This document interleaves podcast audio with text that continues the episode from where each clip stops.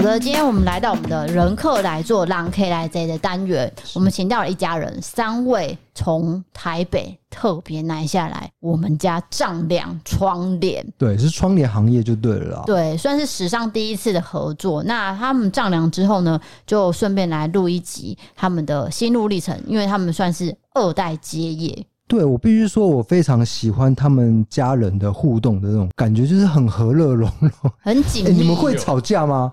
难免会吵架吧？会会，我很常被骂啦。通常不是吵架，就是我被骂。对，就就我跟 DK。对是爸爸比较凶，还是阿姨比较凶？爸爸比较凶。对。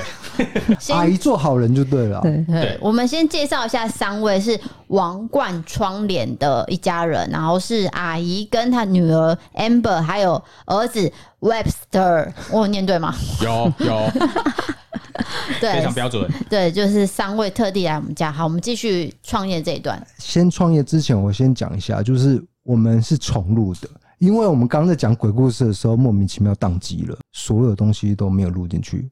超诡异了，而且录二十分钟哦。对，超过哦。然后讲到鬼故事，突然间发现怎么机器有跳出一个视窗。对，我现在是想要不要再就是不要讲那些鬼故事，因为好像蛮邪门的。就某一个特定的桥段，是不是要先对对 skip？是不是有问题呀？所以我们先请阿姨讲一下这个。你当初为什么会创这个窗帘的事业？年轻的时候，其实跟我先生刚开始的时候是说实在蛮勤劳的了。因为以前的较早人讲台湾籍因卡巴，我不知道你们的年纪有没有听过？台湾脚烟角木，台湾前烟角木，台湾籍印卡巴。嗯，嘿，那时候差不多三十年前吧。那时候三四十年前，台湾经济开始起飞。对你们来说，你们可能无法想象了，因为你们现在应该说赚钱的方向是比较多元的。以前我们都是比较单一的，就是说，就是我出卖我的劳力啊，我就可以赚多少钱啊，哈啊。然后以前我跟我先生其实做很多行业呢，我们刚开始还有摆摊呢，还有摆那个地摊什么之类的。那慢慢的，我先生的姐姐她就跟我说：“哎、你要不要回来永乐市场这边？因为永乐市场算是布业跟永永乐商圈是布业跟南北货中药的集散地。”啊，我跟我先生商量了一下，说：“哎、我们两个真的也是蛮辛苦的，这样哎、跑上跑下，跑东跑西的，然后一直在没有一个固定点呐。然后想说，好啊，那既然可以一个落实一个固定点，那当然是最好啊。那我就跟我先生说：‘哎，好，回来做。’那前十年的话，哈，我们是做女装的，因为以前女装来说，我来做还有做一些外销了，就是国标的那种舞裙之类的布料。然后后来因为很多行业都取代到我们这边，后来我就跟我先生说，我观察我们二楼那边很多不管做哪哪一种布料的哈，他们都好像有的在转做窗帘这一部分。观察了一段时间，我差不多观察了一年有哦。我说，哎，我跟我先生说，哎，我们小孩子还小哈，我们不能这样都赚不到钱不行呐哈。我们也开销也大，房子也买了，开销也大。我想说，哎，好，那那我们还是转行好了。那我们是真的是从没有开始哎，两个人就是这样看，然后这样慢慢摸，慢慢摸。然后我先是自己就学安装轨道，嘿，然后就自己慢慢摸摸摸摸摸。那后来。刚开始的时候，我有跟孩子比较大了啦。那时候我们做到一个也也做了差不多十年左右，小孩子也大了。我有跟我先商量说，要不要给小孩子回来接啦。那后来我是跟我先生讲说，哎，小孩子是不是势必要让他去外面绕一圈？哎，所以哥哥跟跟妹妹，我让他们有去国外稍微走一下。我说让让他们眼界高一点，哎，不一定是要学到什么来，让他们说可以，哎，回来以后有不同的思维。回来以后我说，哎，那你们去做别的好了。哎，不一定要做这个，你们想要做也可以。然后不想要做的话，你们先去做别的。我是心里有这个打算，说，哎，让他们去外面绕一圈以后，他们会有不一样思维，然后带进来不一样的东西。然后来，我有跟我儿子跟女儿透露说，爸爸妈妈现在年纪也比较大了，哈，爸爸也六十六十出头了，那妈妈也快六十岁了。如果再跟他们说，哎，这是疫情哈，然后这样生意也差很多，有点不想做下去。兄妹可能自己私底下，我刚开始不知道。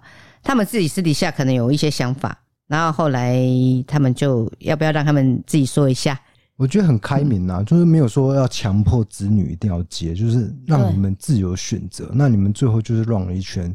那我们先请哥哥来讲一下你的心路历程，接这一块是怎么样的？哎、欸，我我其实一开始很排斥。我从国中，我们家做窗帘安装的第一户就是我跟我爸去装。然后就一路一直做到二十几岁。就你一直做一样事情很烦呢、欸。其实我很佩服老师这种职业，比如说他教化学，他其实就是你教一年级、二年级、三年级之后呢，就是一年级、二年级、三年级，再来呢一年级、重复的，对，就是一直重复。那我就是一直在重复嘛，我就觉得啊好无趣哦，所以我就去做了别的事情，然后我去外面做一个叫猎人头的工作。那他其实就是开发性质行业、陌生开发的行业。我就我有时候跟我朋友讲一句话，他生病还来上班，我就说：“哎、欸，公司是别人的，身体是自己的，现实一点呐，赚钱这种事情其实要看远一点。就是你再怎么努力，也是帮老板赚钱。对，而且你赚的钱还要分，你赚好多好多钱，你要分好多好多给老板，然后他分一点点给你。对，那这个我们都知道他的成本的观念的概念在哪，所以想想，哎、欸，那我好像可以自己做。哎，那我大概做五年之后，我决定说，我跟我妹有一天在聊，我觉得啊。你在外面上班，帮人家做事情、工作，而且听说你猎人头那个公司的经验，好像给你那个氛围不是那么的好。其实他那氛围是很认真、很肃杀。我简单说一下这个工作在做什么。我们每天呢都要跟高阶的主管去培养一个感情啊，培养一个关系。那当有一个新的工作、有一个新的委托、一个公司，比如说 Toyota，他要找一个台湾区的总经理的时候，我就要去哪里找？我去宾士找，哦，我去啊其他的品牌找，都是彻夜。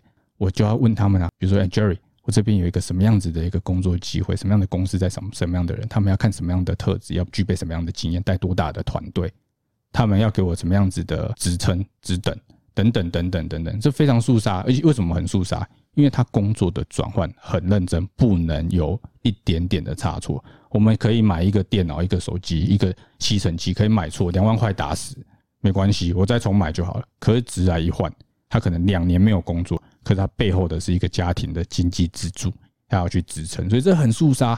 但回来有时候周末，比如说我爸妈很忙，我会来帮忙顾店。可是你会发现走进来的人都是很快乐的人，他们都是买新房子的的家庭，刚结婚有新生小宝宝的那个新婚夫妻，其实气氛是非常快乐的。你跟他们去挑窗帘，他们都是出切把切，都是很开心的。跟他们谈工作都是眼睛就是就是一个就摆一个脸色给你说，我就是要五百万。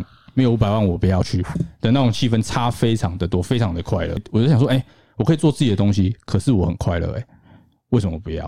所以我才做这个选择。这时候你感受到那个重要性了，对不对？就我觉得很棒啊，因为我是真的是快乐的，发自内心快乐。而且我自己其实平常我喜欢我喜欢逛街买衣服，我喜欢漂亮的东西，所以我要跟客户讨论的时候是这个颜色漂不漂亮，适不适合你家的沙发？你家油漆挑了吗？要不要我帮忙你选你家的油漆？我觉得超好玩的。哦，气氛上就是差很多。对对。好，再来是 Amber 的部分。呃，我其实会回来接，其实也就是因为有跟我哥讨论，因为其实这间店它的店龄就是跟我一样大，甚至可能比我大一两年，所以我是非常有感情的。就是等于说我从小到大都在这个环境里。刚刚妈妈有说，就是因为疫情的。关系门市的生意受很大的影响。那因为妈妈跟爸爸年纪也都比较大，所以他们其实一直要考虑要退休。但是我其实也很舍不得，就是他们经营了大半辈子的这间店就这么结束。所以那时候就一直有把这件事情放在心底，就是回来做二代。但是回来做二代，我们也不希望说就是只是单纯的在门市做生意。我也是在外面绕了一圈，那学了很多经营上的东西啊，还有计划上、工作上的安排。然后真的觉得说有这个能力可以回来，就是慢慢的一步一步的去做一个品牌的重整跟 rebranding。那在今年就是做了这个重大的决定，决定回来就是跟全家人一起拼一波。对，Amber 他是负责行销，你们知道为什么吗？因为呢，他每天下班需要播一个大概三到四个小时的时数在看 YouTube、滑 IG、玩 Facebook。然后那时候我们就觉得说，你到底在干嘛？你为什么一直在看这些东西？你会不会花太多时间？他下班吃完饭就说：“哇，累，我要上去，我要上去睡觉。”十一点还醒着，哪有睡觉啊？就是在看 Facebook，就是在滑 IG 看 YouTube。可是现在发现，哇，全部的累积都输出出来了。流所谓什么是流量啊？怎么样跟啊？呃，我们可以跟什么样子的人合作啊？啊，我们要怎么去展现我们自己？这是一次输出出来，我算是欠他一个道歉呐。对，就就是自媒体的部分呐。那妈妈对于这两个小孩子间，你会给他们打几分？你满意吗？就是他们的这样表现，他们的表现，我前两天真的要跟他们打了很高的分数。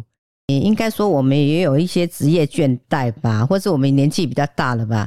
以前有那个热情都已经被消磨不见，因为时间太长，因为经过三十年嘛。然后孩子他们大了，也不需要这么大的开销。我觉得哦，那一次他们就上个礼拜吧，哎，下个礼拜要安装了。他们说那个客人就是因为看到那个，他们一直在寻找我的王冠窗帘，一直找不到。还好他们两个刚好有有用那个 FB，那那个也是年轻人吧？他就看到我们的王冠窗帘，他就跟我们联系上了，用那个那个什么闪电，那个叫什么？Message 哦哦，那 Message，闪电闪电闪电，我们都说闪电的，对，闪电那个。然后他就跟我们联系上了，好好玩的，他竟然把我们之前的。那个电话什么都留着哎，对对对，他拿给我先生手写手写的，他可能爸爸写的吧，是爸爸写的，他为什么没有打？他是看那个 message 我不知道，然后他没有打电话给我们，他就直接跟我们联系上了。结果那个客人多优质，你知道吗？他们一看到他就给他五千块，对啊，真的啊，他们就给他定金五千块。电话说啊，那我是不是要给你们定金？我说没关系，简单的小小定就好了。然后一见面就。我们都还没上楼，我们只是在梯厅而已。哎，这五千块钱给你。我说你要不要先挑，挑到喜欢再再再那个。他说没关系，就给你。我我就我说好，那你不喜欢我再还给你。不告阿莎莉。对对对，那我称赞他们是因为他们很早就起床，六点左右就起床，因为他那个客户在新店。那新店因为早上你也知道台北市他比较会塞车嘛，哎，他起来做到他起来。他们跟他约是他八点左右，因为那业主要上班，他那个年轻人嘛要上班。然后他说：“哎，我如果是八点半前来，我可以啦。”然后他们两个就样品拿了，就拿去给他挑，然后顺便丈量。然后六点左右起床。然后他们，我跟他说：“你们如果跟客人约八点，你们七点前一定要出门，要不然你要塞车，而且你要提早到，因为爸爸妈妈就是跟客人非常守时。好，我我跟他说，你跟客人守时很重要，你你专不专业，守时很重要。”对，你都不守时，你哪会专业？对呀、啊，所以我就跟他说，你一定要提前到，只能提前，不能往后。然后他们真的是七点多就到了啦。那客人也很优质哦，他在门口等哦，他时间到就是在门口等哦。所以我就很称赞他们说，哎。你们真的是有心要做，我本来以为他们是玩玩的哎、欸，对，玩票性质。我想说，哎、欸，他们讲一讲，我没有认为他们很认真哦、喔，就是态度有出来，对，有出来，这个我就跟他们参证，而且他们有带带入自媒体的一些新的技术，对对对对，像我你们刚刚在量我们家的窗帘，你就用 iPad Pro 在弄，我看着就觉得哎、欸，好厉害哦、喔，对对对对，有一个专业度在，对对对对，对，年轻人新的做法跟我们是完全不一样的。再来是你们刚刚讲到，就是遇到一个很好的客户，但是你们有没有遇到 OK？遇到那种很不愉快，但是你们还是要哦，来这个我来分享，因为这个我才会知道，这个他们不知道的。阿阿姨一定很多经验。对对对对对对，这也是差不多是近期的事情，前两个礼拜的事情。你要不要稍微简单就好了？好，简单，好简单，清楚了。好好好，对对对对，好，不要说地点哈。他们就来跟我挑窗帘，挑的时候是挑了两户哦，两户就一共做了一户是四窗，然后两户八窗。挑的时候，他半个小时我就接好了，我就跟我儿子跟我女儿说：“哎，你看妈妈很厉害哈，这客人半个小时就让我接了八窗的窗帘，我很高兴。然后他们当下跟我订的时候是很好，他们也没有什么要求。好，那我就有大约跟他们解释说我怎么做怎么做，因为你一定要跟客人说你怎么做怎么做怎么做。对对对，然后我有做资料给他们，因为现在有赖斯是很方便，你做哪一块做哪里，我都有做资料给他们。然后那天来交货的时候。Amber 帮我，对他交货的时候，他一看到货，他每一块都说不是哎、欸，哎，他一看到，对对不认账，他说哎、欸，这个不是我挑的啊，这个也不是，这个也不是啊，之前已经讲好了，讲好了，还好，现在我真的是要拜拜山西所赐。哦，我真的很很感谢，因为我有做资料给他，然后他赶快把资料拿出来，有证据，他说哎呦，那他说阿姨你你把你的那个手机拿给我看一下，我帮你看他，我妈妈应该都会做资料给客人。一看他一对，哎、欸，是对啊，没有错。啊，没办法赖账啊，没办法赖账，因为我有证据。对啊，后来他你知道吗？他碰到面的时候跟我说：“哎、欸，你怎么没有帮我用这个？没有帮我用那个？”而我说：“好，那你既然要求，我就全部应付他。我要上去楼上拿，拿了一大堆东西给他。我想说啊，我没有关系，我们赚价钱没有关系。然后他要求这些也不过分，我就给他，我可以接受的程度上，我就给他。给他以后，他拿回去了。经过两天，我的手机。叮叮叮叮，我说奇怪，为什么会一直有讯息？结果他拍了很多照片给我，他说：“哎、一直骂说，哎、你们这个窗帘怎么摆起来这样这样这样这样这样这样这样，不是他的预期的，不是他想要的。”我说：“可是我那时候都跟你讲好，我怎么做才做的，不喜欢。”他说他不满意。后来你知道他怎么说？我本来要帮他拿回来修改，要修改到他满意，我要花一些钱。我说好，没有关系，我帮你拿去工厂烫。那烫我可能要花个五六千块。我有跟他说大约多少钱，他说好。他们是一个姐弟的，就他姐姐电话要接过来。哎，你上面要几公分？几公分？我都会用尺跟你量，量几公分？几公分？几公分？我说哇哇，这样我没办法了。我跟我帮忙补充一下，因为我们窗帘上面会车那个结，但是结跟结啊，它是有一定的公分数，但因为这是师傅人工车，它一定会差个一公分、啊、两公分、两公分，这个可能是跑不掉的啦，因为布是软的，你车过去会有一点点的小小的差异。这个东西如果你很在意，你可以提前跟我们说，我们可以去很仔细的去盯这个东西。但一般来说，我们不会去刁难师傅啦，不会刁难师傅，因为师傅做事情很辛苦，所以我们通常就是会在这个公分数内。会有一点点差误差给客人。总之，这个客户就是故意去吹毛求疵。对，这个是没办法。我马上哦，当机立断，我说：“哎，没关系。那如果说你的要求比较严格的话，我可能没有办法做你这一摊生意。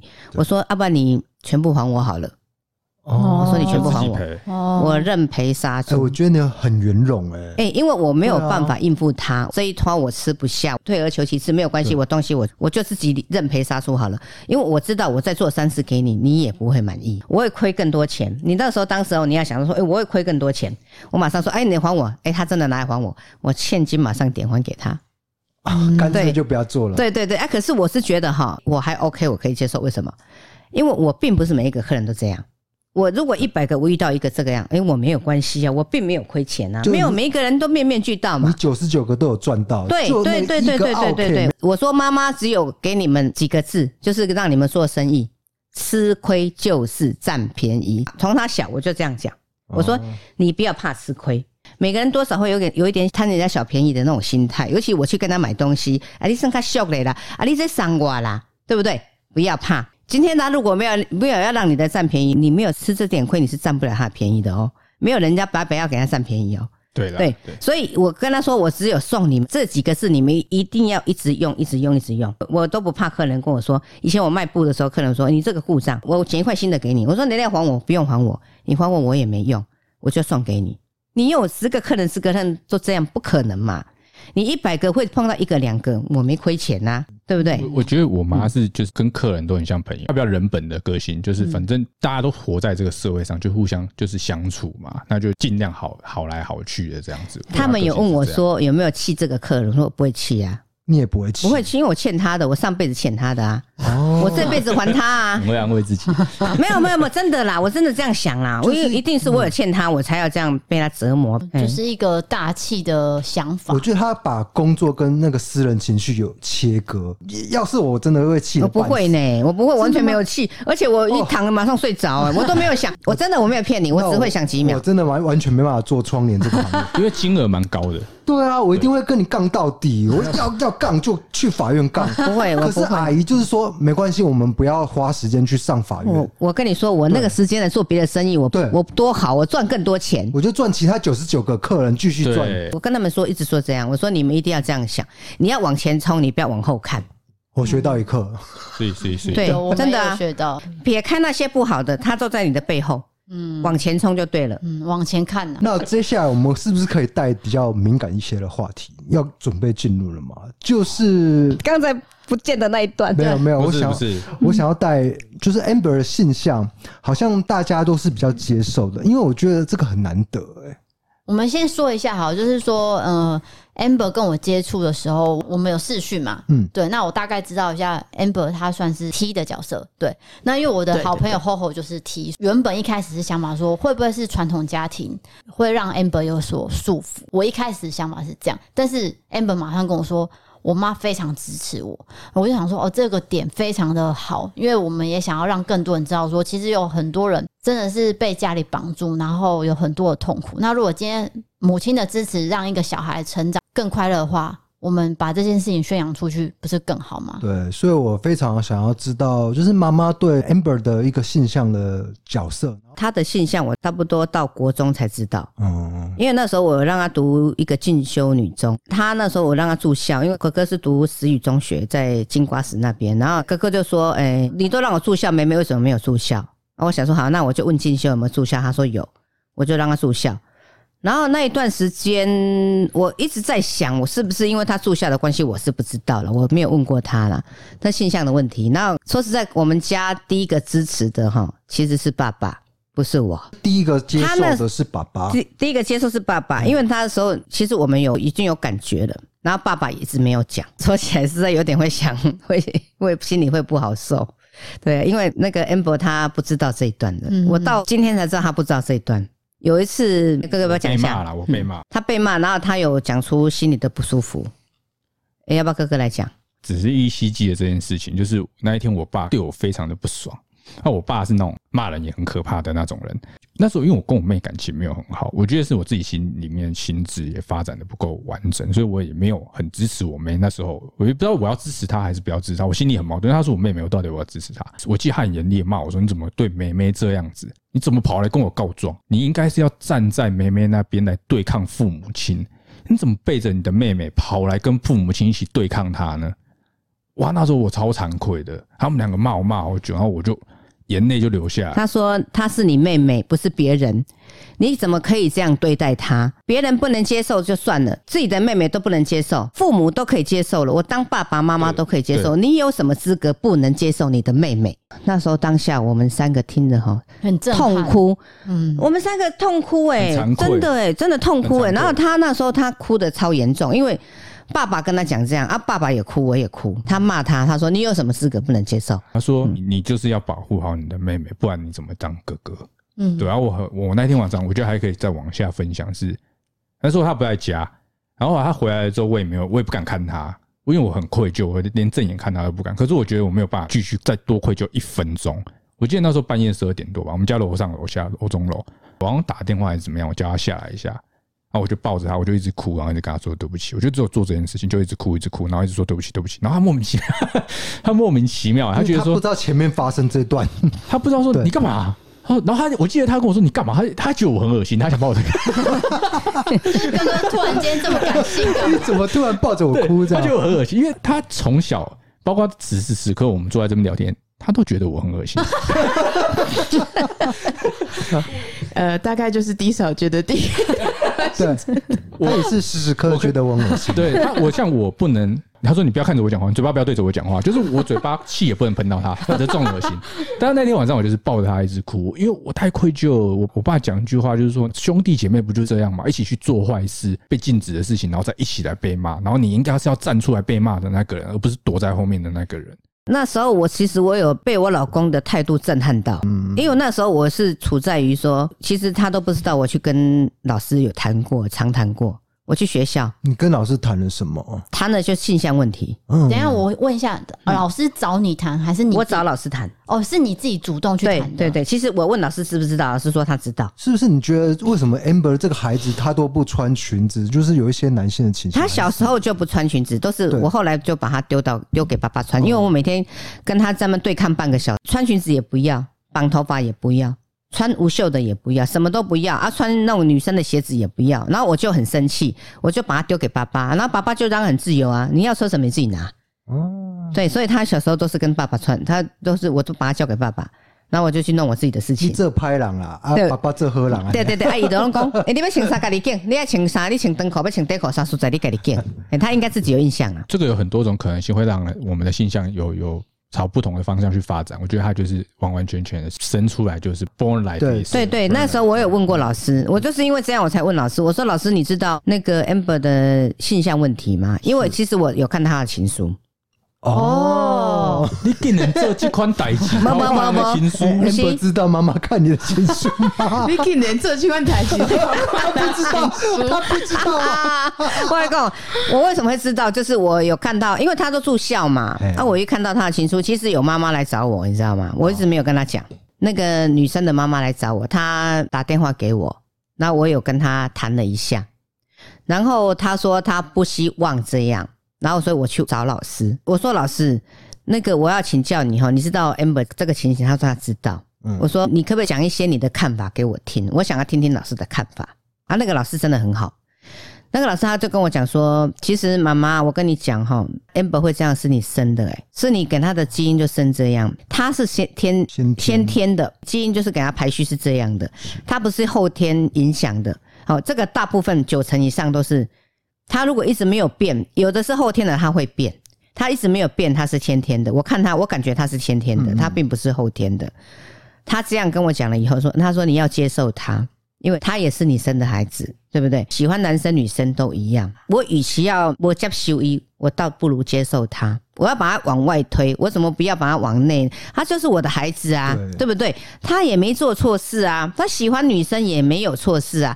所以你知道曾经有客人你知道怎样吗？他他就看到我儿子这样，他叫我女儿来店里，他说：“诶一定早见跟他查甫的呢。我讲嘿啊，对啊，对啊，对啊，爱着查甫的啊。伊阮囝，我第二个囝。伊讲你会当接受？哎呀，我那袂当接受。伊我生，我才袂当接受。伊讲我嘛一个安尼呢。我讲啊，你安怎？伊讲我当个拍。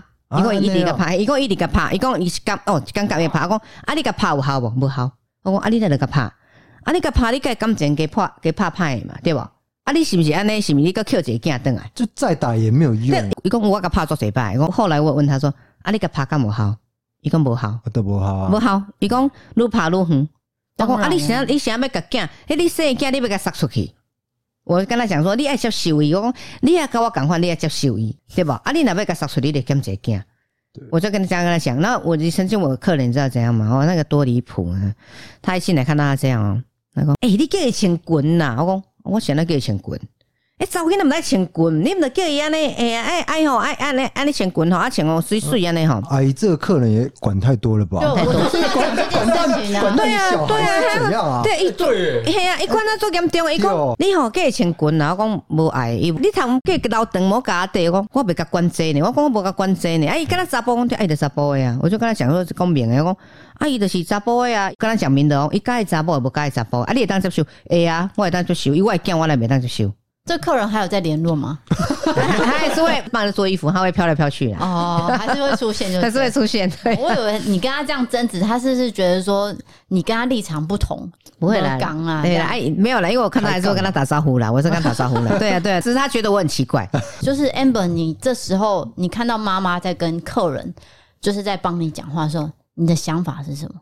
非常开心的。你很感动的，对，我觉得是蛮感动的，因为我妈就是，甚至到现在，我妈会直接说：“对啊，我就两个儿子，嗯，就是会直接带过。”然后我会觉得说，其实因为我们家真的就是大家都很支持我，甚至是平常啊，可能跟别人聊天的时候啊，都会觉得说：“哦，这我妹啊，对啊，她就喜欢女生这样子。”嗯，对，所以我其实对于他们的，就是对我的我这个性向的反应，我觉得是很舒服的。那因为我真的是真的不知道他们。刚刚那一段，我其实跟听众一样，爸爸那一段，爸爸那一段，我不可能就是跟听众一样是第一次听，所以我其实内心有点波动啊。我其实一直以为是我妈，我妈是第一个接受我的人。哦，原来是爸爸，对，是爸爸。其实我爸从以前到现在，从来不会跟我。很明确的谈这一块，嗯嗯，就是他也不会说叫我要穿女生衣服啊，或者要把头发留长，甚至我就是因为我头发是剪超短那种，然后我爸也会每次我剪回来，我爸说：“哎、欸，这是剪的比较好看之类的。”哦，他还会夸奖，对，但是我爸不会直接说：“哎、欸，你有交女朋友吗？”什么的，就不会讲的这么直接，所以其实我们之间不会去讲破他。那我一直以为。我爸是那个最不能讲破的人，没想到 他是最能讲破的那个人，就是他是第一个支支持我的人，对，就非常感动。你刚才知道他们其实三个家人有抱在一起哭这样子，对，我刚刚才知道，但是我哥就是抱着我哭那一趴，我就是没有忘记，就是觉得很恶心，因为因为那恶心感一直在，所以就没有又会忘不掉，因为里面没有感动，我完全是状况外，有点像现在 DK 突然抱着 D 嫂哭，你应该会觉得。恶心，想说什么意思？这样子对，对，但是不知道说这里面有这么多层含义，这样非常非常感动。哥哥有话要说，哎、欸，那一次之后我们感情变超好，就是我们我跟他感情好到什么程度？就是我们两个会有一年好几次，我们两个人自己出游，然后比如说我有交女朋友的话，我也会带着他跟我女朋友一起出游，然后他也会带我跟他朋友一起出游，就是我们感情是好到大家是很多朋友会觉得很奇怪，为什么兄妹怎么可能感情这么好？可是我觉得在那一次之后，我我觉得那愧疚已经没有了，但是变成转换成很多彼此的包容心。对，就是那个情感其实已经算是有点升华的感觉。对，对，我觉得我觉得是升华。对，就扎根很深，然后也升华了，就全部都包容。那妹妹也感受到说，哥哥其实对自己的爱已经超过自己想象，不是说他不想承认。他会想吐。你不要犹豫了大概三秒才对你点头，而且甚至也讲不出对。其实讲这个要讲这块还是觉得恶心，但是奶叶这样子，但是都是都是接纳啦，接纳啦哦。对，其实我觉得我们我爸妈就是对于这个家庭，就是给我们的爱是真的很多。有特别有感受到你们就是彼此沟通的那些模式都特别的紧密。对，而且我们其实就不会有那种像有些家里就是长辈的那种分级很明显，就是跟妈妈讲话也可以像朋友一样。然后我跟我哥，我甚至一直就是从来不会叫他哥哥，我都一直叫他本名的。就是不会用那种哥哥妹妹称，就是大家都平辈。甚至如果我叫我哥哥哥的话，他就很害怕，因为他觉得应该是有事情要发生，才会才会这么尊称他这样子。可能要要要钱呐，哥哥给我一些零用钱。我我觉得我我想补充一个东西，就是我得到的东西是我觉得可以分享给听众的是。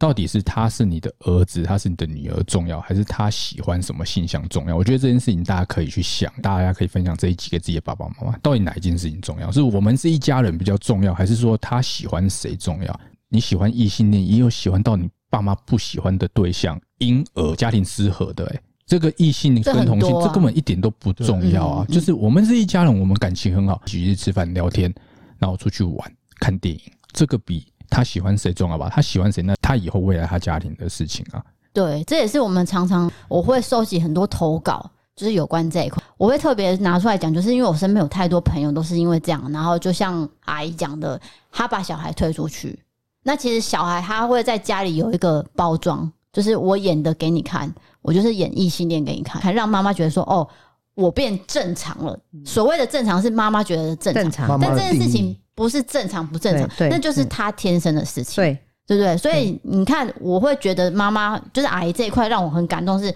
她并没有去特别排斥或是去思考什么，她只是觉得说，对，这就就是我的孩子。我完全接受他就对了，因为我要支持他，这是我生的，对吧，阿姨？我认为他是正常的啊，我并没有认为他跟别人不一样，对吧？对吧？对对对，这件事情现象本来就没有什么，对，没有什么，因为没有什么对错啊，对。对啊，那是一个文化框架，说规定说这件事情是正常，这件事情是不正常，其实根本就没有正不正常之分啊，那孩子就是你的孩子啦，对，而且每个人有每个人需要的爱啊，是，对不对？所以我喜欢一个人剥夺，喜欢他的个性，而不是喜欢他是男的。混女，对对对对对，这才是重点。这个框架为什么要剥夺人家的爱嘞？对不对？对啊。那今天哥哥如果交一个女朋友，你很不喜欢，你会跟他讲吗？我其实哈，这可以讲吗？该不会有发生过吧？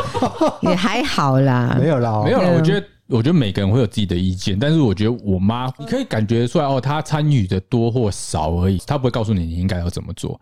然后就是说，我觉得这很公平。你喜欢的东西，你不一定要人家喜欢这件事情，我觉得是我自己对我自己的要求。如果我喜欢这女生，我当然希望我家人可以可以跟她合得来，但我不能要求我家人要喜欢她这件事情。参与多参与少，你可以感觉出来，但是他不会从中做出任何的评论，这是他的个性。我觉得他们家最大优点就是包容性，还有沟通，对，就是他不会说。我今天不喜欢你这个女朋友，你马上明天就给我分手，或者是我去拿去合八字，你们就是得分这样。对，就这种很传统的事情，他们家并不会发生。对，然后沟通上完全是畅通无阻。有过于畅通的问题，对，有反而会有什么什么问题？对啊，没有，其实还好，就是可能我们三个聊天，或者我们四个一起聊天，然后旁边的人就会说啊，你们会这样聊哦，就是有时候会太没礼貌。哦，没有任何的界限啦，而且大家会以为我们在吵架。没有，其实我们只是在聊天。你们到底有没有在吵架？没有，我们在聊天。我 常常说我是他们的妹妹啊，他们都管我啊，他们不把我当妈妈。对啊，他会把我的手机摔掉。但是你也是很喜欢，就是小孩这样子跟你相处，对不对？对啦，对啦，对，很好玩呐，比较自然一点。对对对对，不会说有一个上对下、下对上那一种阶级。不会，他们管我，表示关关心我啊。我早上跌倒，我也不敢讲啊。啊，你跌倒啊？现在阿姨把脚抬起来，然后 跟大家说。对，我不敢讲，因为他们一定会骂我，说我在处理。所以，你们家会不会有点报喜不报忧？就像这种事情，就先不要讲，因为小孩子会念一下。他会念呐，他会念，走路都不长眼睛。对，他很强啊。好，那我们照惯例，只要有来宾来，我们都一定要聊到灵异经验。那这三位其实都有遇到，不过因为我们怕我们在重录，所以我们就从哥哥的灵异故事开始。对，我重复一下，就是因为我们刚才讲灵异故事的时候，就导致整个重录。那是我们录两百集以来第一次发生，从来没有是没没有收音过，就是收音都是正常的。就是这一次讲完那个故事，哎、欸，很邪门的就坏掉了，就是档案 怎么不见了？对，所以我们呃很谨慎的 再来讲比较没那么恐怖的。对，那这个恐怖程度应该就是比较低一些。我说实在，如果你说一到十，我觉得大概是比较有胆的，可能就二三而已。但是我跟你说，如果你是亲身经历的啊，哎，这是我亲身经历。如果你是当下的我，你可能是九或十。我等下讲就知道为什么。还请好，请说。好。我很感谢我妈让我有机会去国外读书，然后那时候我很喜欢在那边租车到处去其他的地方玩。请问你去哪里读书？我去华盛顿州西雅图那边，美国最左上角，那边有一个城，那个城镇叫 Bellingham。那那个地方是在那个美国的边界，他开车去温哥华比开车去西雅图还快。然后我在那边租车呢，我就去了西雅图都市里面要玩，那我就住那种 Airbnb。美国人流行 Airbnb，就是别人的房子，那空出来的地方给你住。我稍微描述一下那个地方。美国的社区都是一栋一栋一栋的房子，房子跟房子中间会有走道。那那个走道那一间，那那个社区很奇怪，走道很小，它走道是往下的，意思是什么？往下的话代表他们家有地下室。那看来我就住在他们家的地下室。那我就走往下走走走，那它是一个左转，是一个平台，那个平台是黄色的土，上面没有植物。我左转进去的时候，就它的入口是四面玻璃耶。美国是一个什么样治安的地方？你居然只有四面玻璃保护你，那也太恐怖了吧！很怪，四面落地窗，非常怪。那我进去呢，右手边是床，往前呢是有一个入口，有另外一个门，它是到厕所去，大概是这样子的一个很简陋、很简陋的布置。那还好，他们有窗帘，窗帘呢功用呢，它是窗户，它是物理上让你跟外界的隔阂，可是窗帘它心灵上。让你与外界的隔阂，眼不见为净，所以你就把窗帘拉起来就没事。我就这样想。那时候我是跟我那个时候的女朋友一起去玩。那后来我梳洗嘛，因为玩得很晚才进去，那我们就睡。睡到一半呢，突然有个超级超级超级大声的声响，砰！就是在房间里面发出来。我们两个人瞬间吓醒了，吓超大声。你就你吓醒的时候，你会听到自己的心跳声，嘣嘣嘣嘣嘣，因为你睡得很沉。然后我完全没有发现。因为房间角落有一台收音机，所以收音机就自己播了，很大声。然后我我也没有印象它播什么，然后我就一直按那个开关键，一直按都关不起来。然后我就赶快把插头拔掉。然后我想说，靠，插头拔掉，拜托，真的不要再发出声音了。这么晚了，我真的不知道要去哪里了。拔掉，没有声音。然后转头一看，哇，我那时候的女朋友已经眼泪都已经 缠在眼睛里面了，她快吓死。因为你是为什么我说？你实际经历，你会九颗心死，可是你在睡觉啊。对，你被这么大声音吓醒，然后那个声音是关不掉的，然后就拔掉，然后我就说拜托，等一下真的不要再发出声音了。不过还好，后来没有发出声音，因为我觉得我们整个环境都给我们很很没有安全感，又只有玻璃。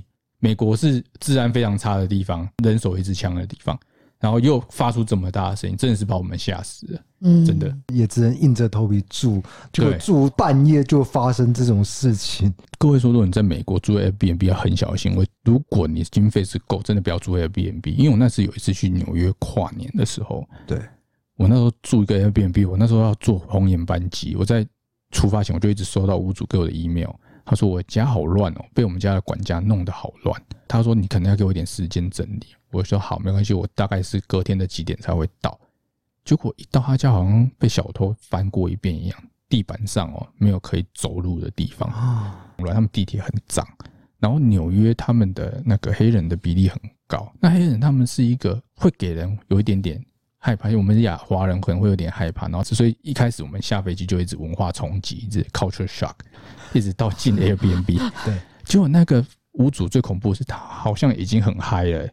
他说：“他就说我现在房子就是这样啊，然后说我已经在整理了，你可不可以在外面等我一下？哇靠！你地板上都是衣服跟杂物，诶，很像被人家偷东西翻过一轮一样，诶，我觉得好像他自己太太把他弄成那样，超恐怖。然后那天晚上我没地方睡啊，所以就赶快随便找一个饭店过夜这样子。所以 Airbnb 的好处是比较便宜，但是你不知道会遇到什么样的主人。对对对，很恐怖，大家要很小心，尤其是欧美国家。”了解，Okay. 那阿姨这边是不是有一个上海诶、欸、住饭店的鬼故事？对对，对，是我一个高中同学，他跟他先生去上海玩，是跟团呐，就是一台游览车这样。然后他们到了当地哈，然后就带他们去住一间饭店。应该这么说，他们两个算是比较年轻呐，所以那层楼可能房间住满了吧？比如说六楼好了，他们住满了。然后他说：“哎，你们两个可能要住二十几楼。”他说：“因为这边六楼都满了。”然后想说：“好了，那没有关系，因为他们年比较年轻，无所谓了哈。”然后也是有电梯坐嘛，他们都去住。入门一开的时候，他入门就有一个有一片那个蛮大片的镜子，一进门就看到镜子有裂开，他就马上叫导游跟饭店的人说：“哎，你们过来看一下。”诶，这个房间我一打开，它玻璃就不裂掉，不是我弄破的哦。你如果隔天再跟他讲，他会，他可能会赖账。他说：“诶，你弄破的，你弄破你要赔钱。”嘿，或许是会这样。他们确认以后，那想说啊，算了，那既然他们确认了，也就住这个房间了。他们就进去住。进去以后，然后他们就说：“诶，奇怪。”怎么会有烤肉的味道？这边这二十几楼哪有烤肉的味道啊？奇怪，好香诶，有烤肉的味道诶。然后他们就把窗户打开，稍微看一下，诶，没有啊，下面没有人在烤肉啊，应该有可能是顶楼在烤，然后味道飘过来，他们也没有多想。然后他们整理整理好，因为隔天还要玩嘛，他们想啊早点休息好了。然后睡睡睡睡到一半，然后因为我那个我那个同学是女的，然后她就说，诶，她有灵异体质，她从小就会一直看到鬼。然后她妈妈跟我讲，弄来她讲。嘎子鬼，大概鬼都我你看的，我那么看的鬼，他就这样骂他。其实这样生活也蛮辛苦。对他很辛苦，他以前我就常常听到他在说，他说、欸、你有看到，我我我没看到。那你跟他做朋友，你也蛮辛苦。对对对对对对，我有一段时间跟他一起工作，然后就说。有人在走路或干嘛，他都半夜都，他都跟红色高跟鞋放在门。他说：“要像安鞋，哎呀，你狂我我不狂哎。”他居然自己看到哎，我都没看到哎。我有一个这样朋友，我应该精神好弱。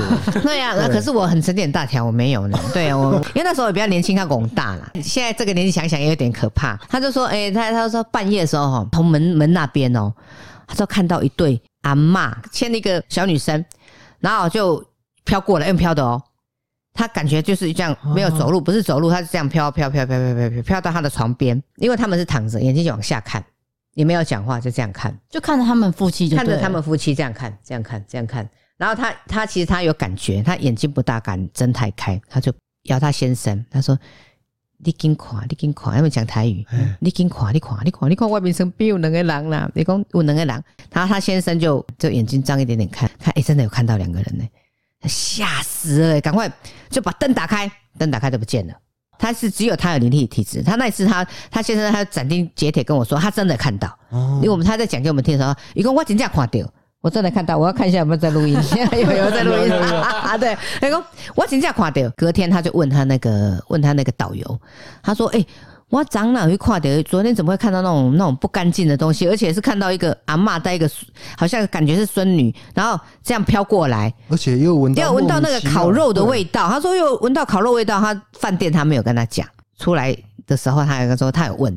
他说十几年前有这边有曾经就是有被人家纵火，被人家纵火灾，对对对对对，所以他会闻到烤肉味，好恐怖哦，对，很恐怖哦。我只有看到那个，我就有那个画面呢，我都会有那个画面，好恐怖哦。所以我觉得最恐怖的应该是他先生，因为他一辈子对没有看过，他没第一次看到，对，就就是说他太太可能会常常跟他说，哎，老公，你看那个角落 有一个对什么东西，而且他还说烤肉好香。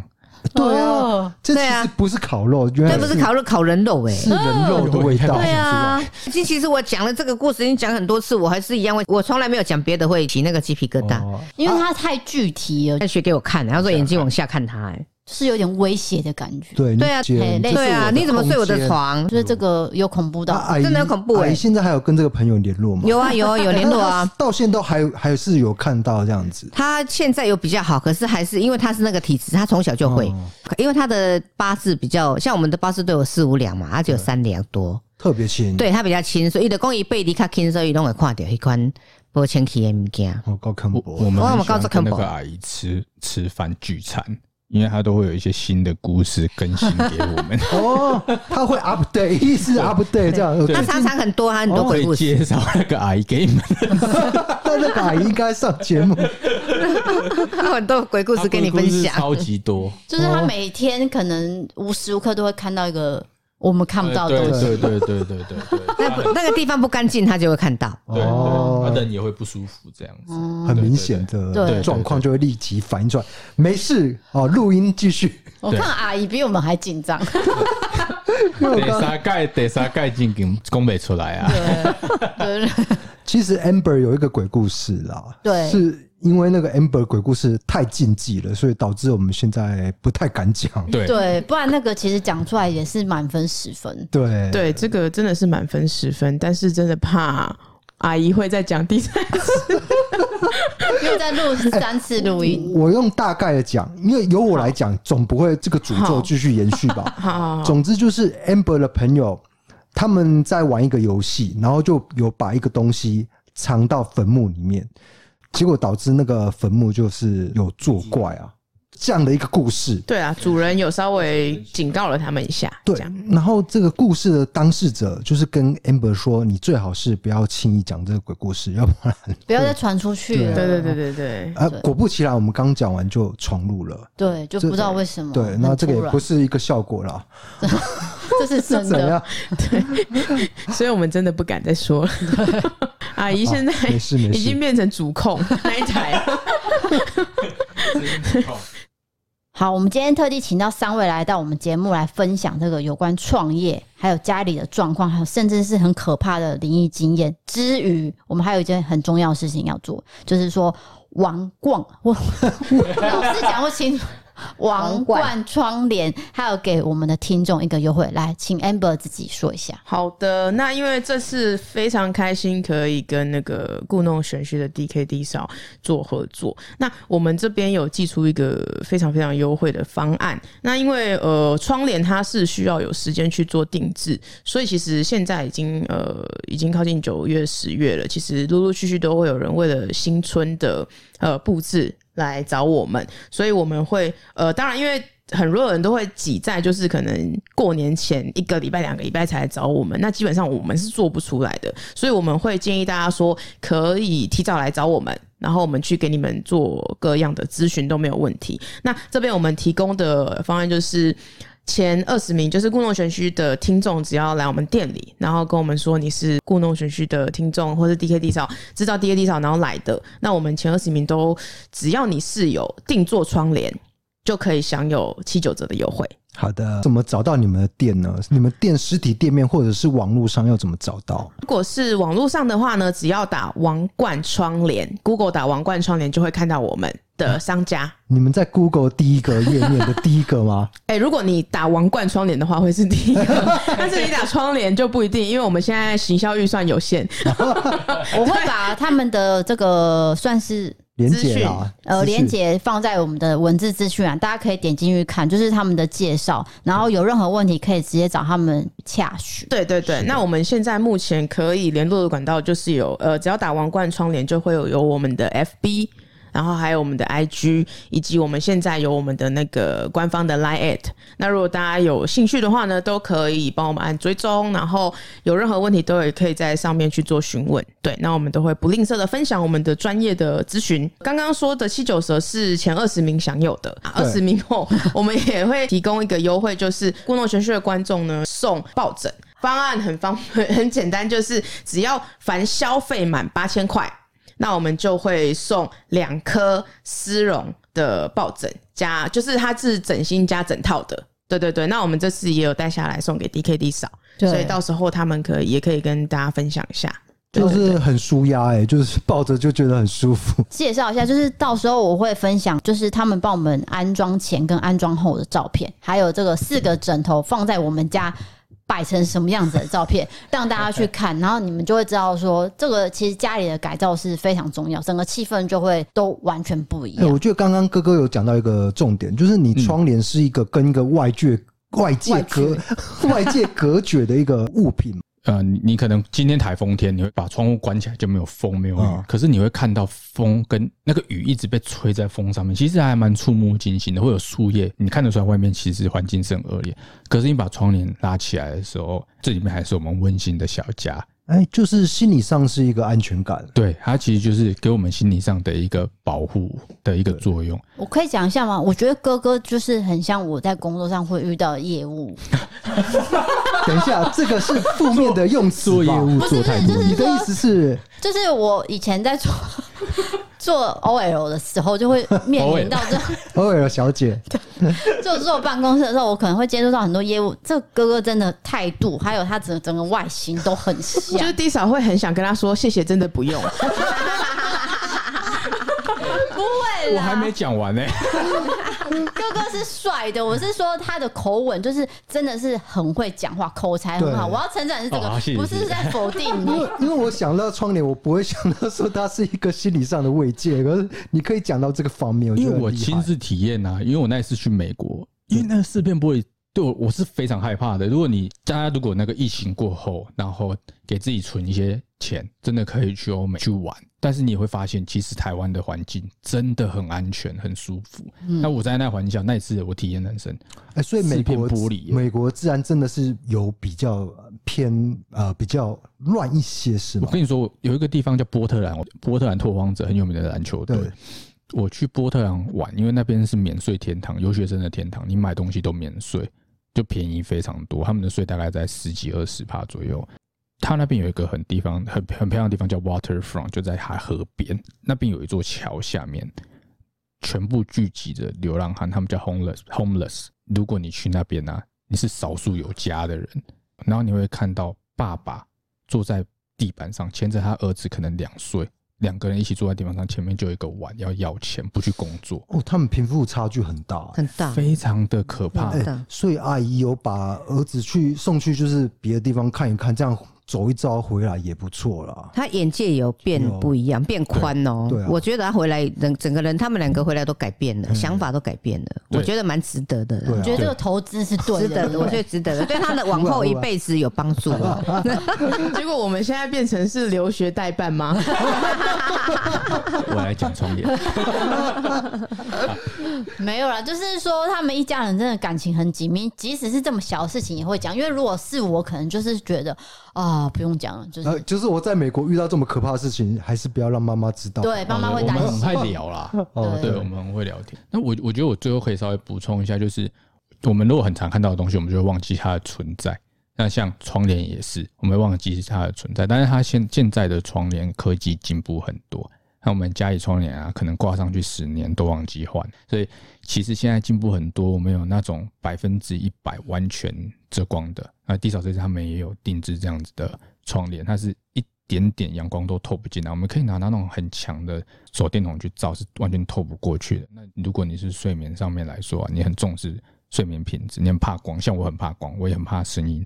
我就一定要用那样子，我房间就是用那样子的窗帘。大家到 IG 可以看到我房间跟我的窗帘。除了我们一般看到布料之外，它其实卷帘的种类也很多。那现在有新的科技的百叶窗，其实窗帘的量是很多。那它占家里面的面积其实很大，所以它的装饰的效益来说，其实它给你的感觉是很明显的。对，对我我会觉得大家忽略了。但是如果你想要给生活有一点仪式感的话，除了从沙发、从摆设着手之外，还可以从窗帘下去着手。对，然后我也想要补充一下，就是其实像 D 嫂的家里，就是客厅，像大家很常看到，就是都会有窗纱这种。那其实我也会建议在家里帮自己的窗帘做一个健检。那因为像窗纱或是布，它使用的年限如果高了，它可能就会有裂掉或是破掉、氧化、氧化掉、氧化掉啊，它裂掉这些东西都是吸入我们的身体的。哦，对，那。那如果说原来是这样，对这些窗纱，因为现在台湾的阳光很强，所以你很容易就是会发现说，哎，我为什么窗帘明明就好好的，可是拿去洗就破掉了？或是我窗纱明明就好好的，一拉怎么就破掉？因为你使用太久了，那这些东西其实也会危害到我们的健康。就该换的还是要换了。对对对，所以会建议大家去做一个健检，即使说预算上的不足，我也会建议大家先把它拿下来，就是先不要挂。对，宁愿先拿下来。对，宁愿先拿下来。那像现在我们都非常克制化，所以也不会说呃一定要一杀一步，或是呃什么样非常非常华丽的配备。其实就是以你现在生活的需求，然后再加一点点美观。只要你呃把你的需求跟我们说，那不管是预算上或是怎么样装饰，我们都可以去做讨论。只是会建议大家说，在美观之余呢，也要健康，我觉得也蛮重要的。环境卫生，对环境啊，所以呃新春前也可以。做一个健检啦，就是即使你没有那么急着换，我也会建议你先把它卸下来。好，对，谢谢。对，阿姨，我跟你说，他们两个会把你的王冠做起来。哦，谢谢谢谢，我有听到。这个打几分？这可以吧？这个九十分，九十分有吧？对啊，九十分。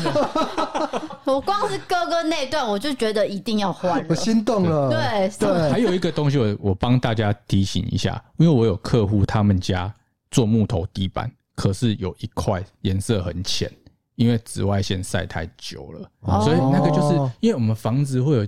角度嘛，会有阳台的角度，所以要透过阳台的角度，有些东西被遮掉了，有一些光射进来了，那一块变得很浅，所以它其实是有保护家具的作用的。所以这些小东西我们可能都没有想到，都没有想过啊。对，对我其实自己也不知道，我就去他家说：“哎、欸，你家地板怎么样？”他说：“他还不是就是要赶快叫你们来，赶快来做窗帘，因为晒到褪色，紫外线太强，连车子的烤漆都会褪色。”嗯，对，所以更别说哦其他东西。听到这边，大家应该就听到了窗帘的重要性。哦，就是如果你有这个需求需求的话。可以跟他们联络。